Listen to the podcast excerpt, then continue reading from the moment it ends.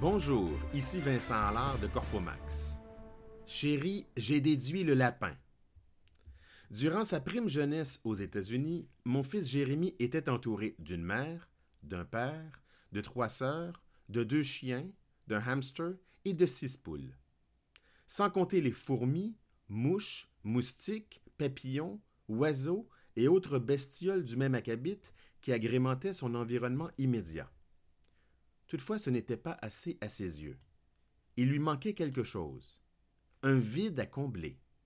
Surtout depuis le décès de Georges, sa perruche mâle ayant survécu à trois compagnes plus fragiles. Selon Jérémie, il lui fallait un lapin. Personnellement, je préfère le lapin sous forme chocolatée. Il y a deux avantages. Le premier est d'être nourri par lui plutôt que d'avoir à le nourrir. Le second est la brièveté de la relation à entretenir avec un lapin de passage par rapport à celle qui doit être maintenue plus longtemps avec un lapin qui nous obstrue le passage. Malgré mon opinion, nous avons adopté un lapin. Grâce à ou à cause de la House Rabbit Society.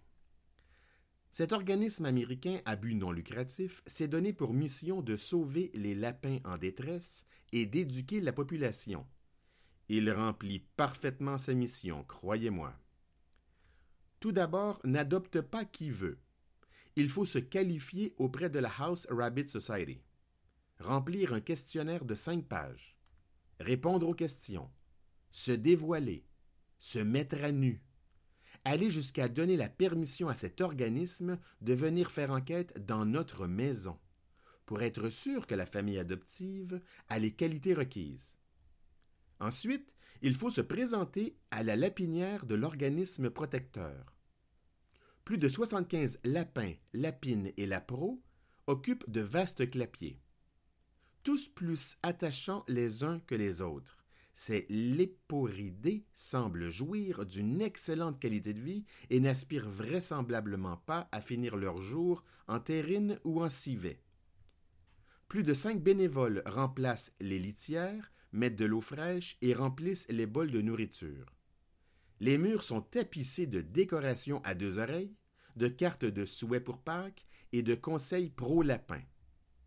Enfin, après que le choix de Jérémie se soit porté sur l'élu poilu de son cœur, il a fallu que nous, à titre de parents, signions un contrat d'adoption.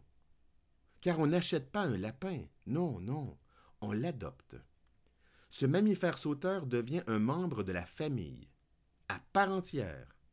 Par conséquent, il faut se porter acquéreur de tous les éléments nécessaires à son bien-être, dont une laisse, car il doit sortir de sa cage au moins 30 heures par semaine. Nous sommes-nous fait passer un lapin? Sûrement, car Ginger, c'est son nom, fut désormais parmi nous. Jérémie fut bien content d'avoir une nouvelle sœur. Pourtant, il ne considérait pas son chien Rusty comme étant son frère.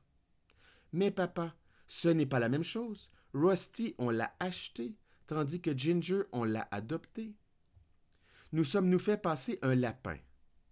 Pas tout à fait, puisque la House Rabbit Society est un organisme sans but lucratif, exempté de tout impôt par l'Internal Revenue Service, IRS, organisme fiscal américain.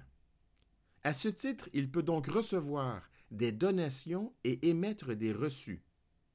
Donc, le montant de 55 dollars déboursé par la mère du fiston fut considéré une donation et donc déductible de son revenu pour fin fiscale.